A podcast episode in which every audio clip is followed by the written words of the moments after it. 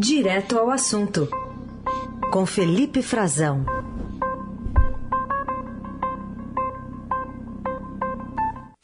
Oi, Frazão, bom dia. Oi, Carol, bom dia para você, bom dia para os nossos melhores ouvintes aqui da Eldorado. E boa semana a todos, né? Boa semana pra gente. Boa semana. Semana em que a gente deve ver com mais frequência o Zé Gotinha, né? Que bom, com certeza. que bom. Eu gosto, né? Eu, eu vivi essa fase durante a juventude, a infância. Eu via com frequência sempre. Acho que você também, né, Carol? Sim, super. Não faltava, não. Infelizmente, a gente, criança, em geral, tem medo, né? Fica assustada. Prefere a ah, gotinha do que a injeção, mas. Né? Com certeza, mas tem que tem que ver, levem, né? O recado é esse, né, para os pais. Levem seus filhos para conhecerem o Zé Gotinha, quem não conhece ainda. Tem o Zé Gotinha pequenininho agora, né, baixinho, tem dois Zé Gotinhas. É. A gente viu na semana passada na chegada das doses infantis ao Brasil, que já chegou mais um segundo lote, né, uma boa notícia também. Chegou Uh, mas ainda é insuficiente, né? né? Distante do que será necessário. É, 1 milhão e 200 doses, né? Para 20 Exato. milhões de crianças né, serem vacinadas até março, com a primeira dose só. É, e essa, esse cronograma já é bastante alongado, né? Um calendário com uma com controverso, né? Especialistas em, em saúde pública, eles acham que o, o calendário nosso está um pouco alongado, poderia ser menos, não está sendo a dose não está sendo aplicada no ritmo recomendado pelo fabricante da vacina, que seria um intervalo de três semanas.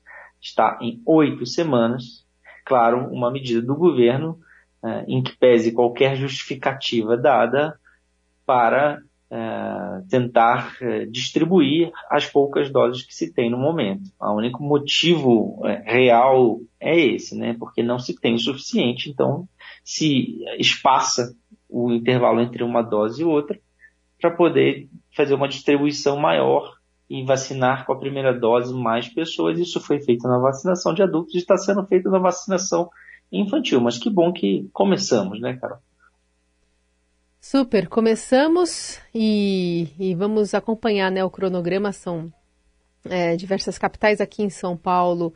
A prefeitura né, deve começar a vacinar a partir de hoje crianças é, de 5 a 11 anos né, com deficiência, indígenas, enfim grupo prioritário, para depois abrir. E, efetivamente começar mesmo né, para a população em geral a partir de fevereiro.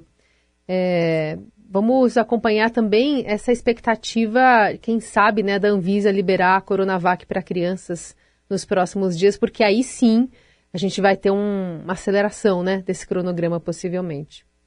Possivelmente, ela já está sendo eh, usada em alguns países, né? E, e o Brasil, sobretudo, está acompanhando a experiência do Chile. Né? Foram requisitados alguns dados, inclusive é, para o fabricante. A Anvisa, nas análises, faz isso, né? requisita, acompanha experiências em outros países. A experiência é exitosa também no Chile. E, e, está sendo, eles vão, têm que ser apresentados para esse processo técnico de liberação até onde a gente sabe, não, não, há nenhuma interferência política nisso. É, que bom que não haja, não, há, não é para ter mesmo, mas de fato, por, pelo fato de a vacina estar sendo produzida aqui no Brasil, né, Carol, já em São Paulo especificamente, é, e nesse momento nós estarmos dependendo apenas de um fabricante, é, de uma vacina apenas, que é a da Pfizer, seria é, muito bem-vindo para toda a população, para as crianças do país todo, ter mais doses disponíveis. E, e, essa seria uma solução, inclusive, muito rápida de se iniciar a vacinação, de se incorporar essa vacinação, que começa hoje em 10 capitais, como você falou, em São Paulo, mas também no Rio de Janeiro, cidades com populações é, em, em grupos infantis muito grandes, né? Curitiba, Maceió, Goiânia, Manaus, Belém, Rio Branco, Macapá e Porto Velho, sempre obedecendo essa ordem de prioridade, né, do mais velho para o mais novo, começando por 11 anos, prioridade, a priorização é, que o governo determinou, o governo federal determinou é quem tem comorbidade, né? Então a gente está vendo ontem aqui no Distrito Federal, é, começou a, a, aqui em Brasília a vacinação, foram 3.600 crianças vacinadas, é, ainda um pouco ah, demorado, né? muitas filas. É, a gente entende, a, ao contrário do que o governo diz, a gente entende a ansiedade dos pais, eu entendo perfeitamente. Eu, minha filha tem dois anos e eu estou esperançoso de que chegue a vez dela logo. Imagina quem já pode se vacinar. Mas teve algumas filas porque não é o número suficiente de doses e, enfim, a vacinação num fim de semana também contribuiu para uh, uma pouco, um pouco de demora. Por sorte, o tempo está bom essa semana. Uh, foi um dia de sol, um dia bonito em Brasília e, e um dia de festa para muitas famílias no país todo. Queria que você contasse um pouquinho, ainda falando nessa questão não só da Covid, mas é, como a Anvisa né, tem lidado com esses pedidos aí, como tem se posicionado o contra-almirante Barra Torres né, à frente da pasta da Anvisa, mas de uma maneira geral, como a Marinha também tem acumulado desgastes no governo Bolsonaro, que é uh, tema de uma reportagem que você assina hoje no Estadão. É, Carol, esse é um tema muito sensível para a Força Naval, né, a Marinha. Por quê? É, a gente viu nos últimos meses, né, desde o, aliás, desde o início do governo Bolsonaro, mas especialmente nos últimos tempos, alguns desgastes, né, alguns atritos políticos, de cunho político, nas Forças Armadas, especialmente no Exército.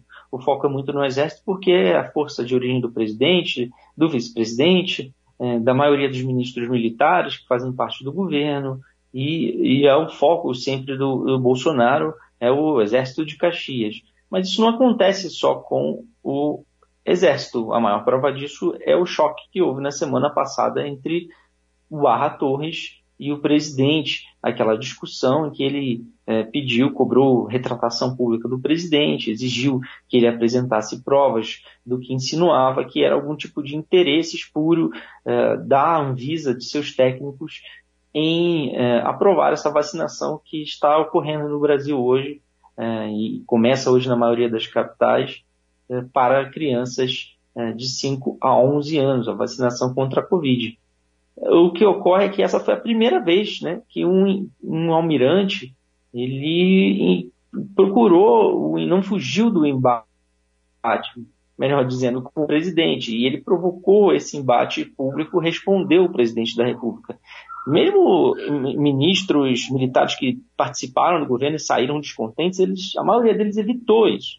E dessa vez isso colocou a, a Marinha numa situação de embate com o presidente, ainda mais porque o Barra Torres assinou aquela carta dele como almirante contra almirante da reserva, contra almirante médico, que é o cargo que ele ocupou por 32 anos da Marinha, até 2019, até o início do governo Bolsonaro, e ele é depois convidado pelo presidente, se oferece ao presidente, já tinha um, um contato prévio, e ele é convidado para ser eh, primeiro integrante da diretoria da Anvisa e depois diretor-presidente da Anvisa. Isso deixou a, a Marinha numa situação, num mal-estar, porque a regra militar, o código, que é o Estatuto dos Militares, proíbe isso. Mas eu apurei que isso não deve ser é, motivo de punição para o Barra Torres. Inclusive, a gente perguntou à Marinha sobre isso e eles preferiram não responder sobre o caso, dando uma nítida uh, demonstração de que esse caso deve ser deixado de lado, porque eles entendem que sim, Barra Torres errou ao usar uh, a sua patente militar, não deveria ter feito isso, era evitável. Ele disse que foi apenas por uma questão formal, de método, né, porque já está acostumado, está, passou muitos anos na Marinha, mas que esse é um embate circunscrito à Anvisa e ao Palácio do Planalto, e não à Força Armada Marinha. Eles querem se afastar disso. E isso veio no momento em que a Marinha já estava é, passando por algumas, alguns questionamentos. Né? O noticiário tinha um viés muito negativo para a Marinha. Primeiro pelo acidente de Capitólio, né, que completou também é, uma semana. A gente lembra daquele desabamento de um paredão de rochas em lanchas. E a, aquela navegação é, num, num, lago é de responsabilidade da Marinha determinar, é, fiscalizar né, as embarcações e também, em alguns casos, depois se demonstrou que era de responsabilidade da Defesa Civil dos municípios, principalmente regulamentar como seria aquela navegação ali e checar a segurança do entorno, mas no início ficou muito vago e houve inclusive várias reuniões para se definir como seria feito é, essa comunicação, porque de certa forma há responsabilidades também concorrentes da Marinha. E, e inclusive isso foi dito pela empresa de Furnas, né? Furnas e pelo governador de Minas Gerais, Romeu Zema, e ficou mais um mal-estar. A Marinha, inclusive, abriu uma investigação para apurar as responsabilidades da, naquele acidente, para apurar o que ocorreu. E não bastasse isso, embora estivesse prestando apoio na Bahia às vítimas da enchente, eh, o presidente estava num, num jet ski, né, numa moto aquática da Marinha, que deve fazer a segurança dele em ambientes aquáticos, essa é a explicação da presidência da República, e outros presidentes também usavam para momentos de lazer, mas o fato é que a, a Marinha, até é, involuntariamente nesse caso, infelizmente, embora estivesse prestando apoio na Bahia, se associou à imagem do presidente na capa dos jornais todos. A foto que circulou nas redes sociais era o presidente é, sem interromper as suas férias, não quis voltar à Bahia naquele momento tão grave de chuvas, de enchente, de desabrigados, e estava passeando sim no jet ski da Bahia. Tudo isso contribuiu para um desgaste maior da, da, da Força Naval nesse período de governo Bolsonaro. Falando um pouquinho, Frazão, sobre eleições e essa movimentação toda em relação à possível aliança entre o ex-presidente Lula e o ex-governador Geraldo Alckmin, tem diversos núcleos petistas, né, um partido com diversas é, tendências, tem um nome forte, por exemplo, o ex-presidente Rui Falcão, que disse que não concorda com esse apoio, né, o possível apoio muleta do ex-governador paulista a, a, Lula, né? É, Carol, está me chamando a atenção nesses últimos dias uma uh, investida, né, de nomes do PT que são, de fato, contrários, torcem o nariz para a aliança com o Alckmin, mas isso vem no momento em que também há maior pressão sobre o PSB e pressão do PSB sobre o PT para se discutir se essa aliança vai à frente mesmo e se o Alckmin será filiado ao PSB para isso. Se eles vão formar um, um acordo maior no Congresso ou não, para seguirem juntos, né? Uma, uma novidade na, na legislação eleitoral agora que é formar uma federação para que eles atuem em bloco no Congresso na próxima, nos próximos quatro anos, eh, os acordos regionais, enfim, tem algumas arestas a serem aparadas. E nesse momento vem alguns nomes que são contrários e fazem declarações bastante incômodas é, sobre o Alckmin, eu diria, é, nada assim abonadoras. O, o, Rui Falcão deu uma entrevista para a Folha de São Paulo, ele foi presidente do PT, um dos deputados mais experientes da bancada, dizendo que o Lula não precisa de uma muleta eleitoral. É, e que o, o, Alckmin, de certa forma, o que ele representa é uma contradição aos, é, às realizações, aos programas do PT, bastante incomodado, é, sobretudo com o que o Alckmin fez no caso da reforma trabalhista, que o PT é, deseja rever alguns pontos e o Alckmin se manifestou contrário. É, ora, não é o primeiro, Carol. Eu me lembro que desde o início, já alguns nomes da bancada, até uma deputada jovem, a Natália Bonavide, do Rio Grande do Norte, do PT do Rio Grande do Norte, foi uma das primeiras a se manifestar contra. É, ele dizia, diz, dizia ela que Alckmin na vice de Lula seria um grande erro ainda no fim do ano passado. E na semana passada o Estadão também mostrou um outro importante dirigente é, petista, é, o, o Luiz Marinho, né, é, que é presidente do PT em São Paulo, é, deu uma entrevista, conversou com a nossa colega colunista Vera Rosa, é, colega aqui da sucursal de Brasília, e disse que uma bela de uma declaração para a política, né, para quem gosta de política, dizendo que o Alckmin tem que se mostrar engolível. O que isso mostra, Carol, é que vários setores do PT ainda não engoliram de fato essa aliança mas eu posso te dizer que no PSB tem gente também que não está engolindo ou preferia não ter que engolir o Lula como candidato. Seguimos então acompanhando essas negociações, esse fogo cruzado mesmo dentro do Partido dos Trabalhadores.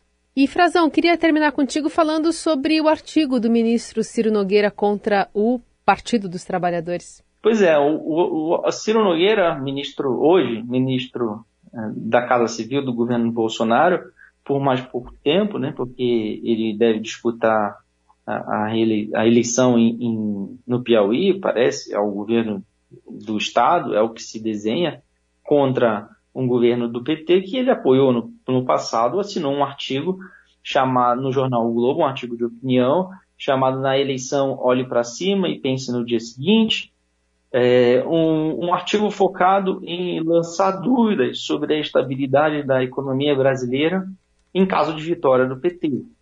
O que chama a atenção, Carol, sobretudo, é que quem escreve esse artigo, né, e é a própria opção por escrever um artigo. O ministro poderia dar uma entrevista ao vivo numa rádio aqui para gente, na Eldorado, na, numa, numa rede de TV, poderia dar a cara, né, se, se dá a, ao, a oportunidade de ser contraditado, de ser questionado. É, certamente seria muito incômodo para ele, porque o ministro Ciro Nogueira foi um aliadíssimo do PT nesses últimos anos todos. O ministro Ciro Nogueira fez campanha em 2018, dizia que o presidente Jair Bolsonaro era um fascista e que ele estava com Lula até o fim, é, que Lula deveria ter sido candidato em 2018. É, ele divulgou, inclusive na campanha dele, um vídeo é, em que ele dizia representar o legado de Lula e elogiava os programas dos governos do PT lá no Piauí. esse vídeo ele divulgou com uma hashtag né, é, Joguinho da Velha, sou Lula, com a imagem do presidente Lula, dizendo que tudo que ele fez pelo Nordeste foi muito especial. Ou seja, agora o Ciro Nogueira escreve um artigo contra tudo isso que ele defendeu. É muito estranho, é uma peça de ficção, é muita cara de pau do ministro Ciro Nogueira fazer isso, né? E, e, sobretudo, assim, alguns argumentos que ele usa são, eh, de, de, fato, muito contestáveis. Por exemplo, dizendo que o, é mesmo desonesto da parte dele, como algumas pessoas, alguns líderes do PT disseram, como, por exemplo, ele dizer que é, o Brasil viraria uma Venezuela, uma Argentina ou uma Bolívia se o PT vencesse, enfim, que a CLT voltaria para de quase um século atrás, ele está semeando um pouco de medo, né, é. É, na, numa possível vitória do PT, dizendo que o, o Bolsonaro não apoia países antidemocráticos. É, ora, é, basta ver quem eram os líderes políticos aliados do Bolsonaro, melhores amigos, se eles eram ou não democráticos, o que aconteceu no governo dos Estados Unidos quando Donald Trump perdeu, se aquilo foi democrático, se Viktor Orbán é, é democrático na Hungria, enfim, algumas viagens pre presidenciais, por exemplo, a países do Oriente Médio, é, nada democráticos, onde ele foi muito bem recebido por é, monarquias né, é, árabes entre os sheiks e, sobretudo, essa, esse uso né, é, de alguns é, programas do governo Bolsonaro dizendo que são os maiores é, já feitos, como de transferência de renda, se referindo ao auxílio emergencial, como se o governo tivesse feito aquilo porque quis e não porque foi pressionado a fazê-lo. Desonesto da parte do ministro, né? Cara de pau. Muito bem, a gente segue acompanhando também a movimentação do Centrão, né? Agora atacando o PT, ora né, dependendo de quem está no comando do país, mais próximo do Partido dos Trabalhadores. Frazão, é obrigada por hoje. Voltamos a nos falar amanhã. Voltamos, Carol. Um bom dia para você, para quem nos ouve e mais uma vez excelente semana a todos. Até.